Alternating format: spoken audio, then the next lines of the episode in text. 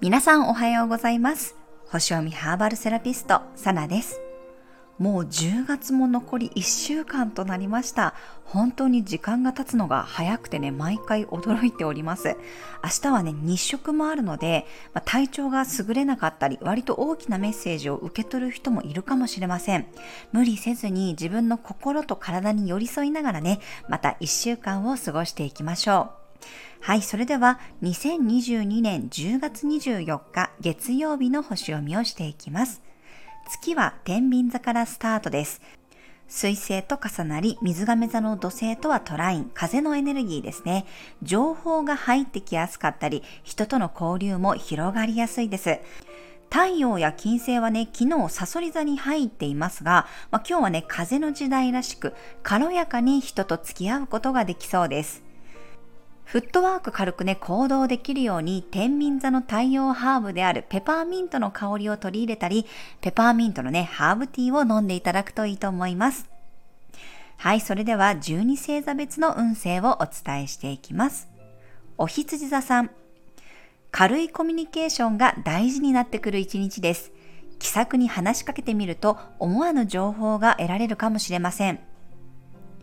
お牛座さん。タスクが増えそうな一日です。あまり詰め込みすぎずに余裕を持てるよう事前に調整しておくといいでしょう。双子座さん、強気な運勢の一日です。いつもより自分の実力を周囲にアピールできるでしょう。蟹座さん、内面を言語化できそうな一日です。家族や仲間内との話し合いもいい方向に進みそうです。獅子座さん、知的好奇心が高まる一日。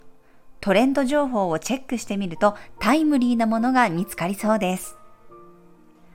乙女座さん、今日はスロースタートな一日、スピードよりもクオリティを重視することが鍵になります。こだわりながらも柔軟に動いていけるでしょう。天秤座さん、社交性が発揮される一日、全体を見ながら調和的な方向性へ導くことができるでしょう。サソリ座さん。